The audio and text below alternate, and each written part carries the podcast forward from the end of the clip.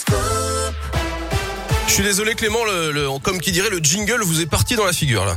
C'est pas grave. Bon bah voilà, on se retrouve tout à l'heure À tout à l'heure. Allez bisous à tout à l'heure. 8h, voici le journal avec Greg Delsol. Et à la une, un mouvement social dans les prisons. Aujourd'hui, les agents réclament des augmentations de salaire. Ils vont bloquer les entrées et les sorties des centres pénitentiaires à Saint-Quentin-Falavie en Isère. Ils laisseront tout de même passer le convoi qui doit amener Nordal Lelandais aux assises de l'Isère à Grenoble pour l'avant-dernière journée de son procès.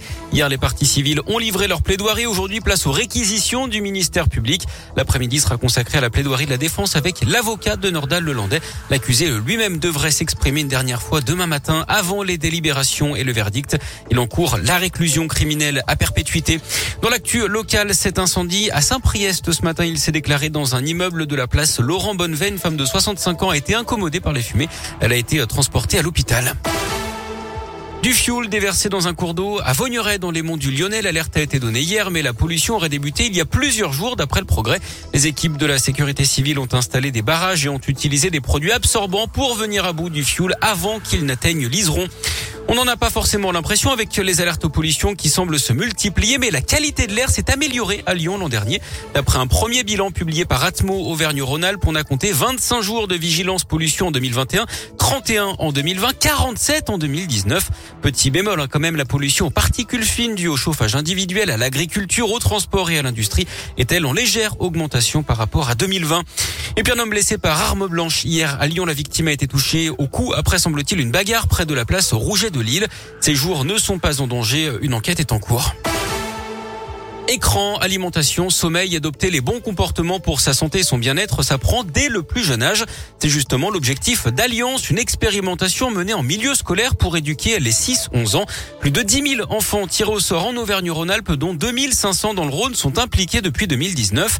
Leurs enseignants ont été formés pour parler de santé en s'appuyant sur les programmes et la vie scolaire. Le député du Rhône, Cyric Isaac Sibyl, est l'un des porteurs de l'expérimentation. Il présente les principaux thèmes du projet. Le bien-être. Le bien-être, c'est quoi? C'est l'estime de soi. Ça, c'est très important.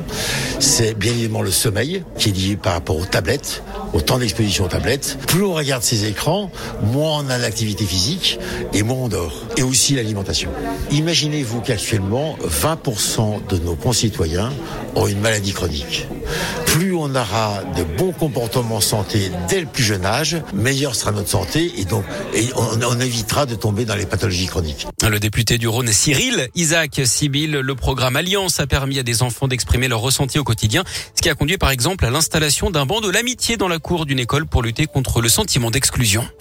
C'est triste. Oui. Du sport, une bonne nouvelle en revanche pour le porte-drapeau de l'équipe de France. L'Isérois Kevin Roland vient de se qualifier pour la finale du half-pipe, c'est du ski freestyle, finale qui aura lieu samedi matin. En revanche, il n'y a plus de Françaises en ski cross. La dernière engagée, Jade Grillet-Aubert, vient d'être éliminée en quart de finale. Et puis sur le combiné en ski alpin, Laura Gaucher termine à la huitième place.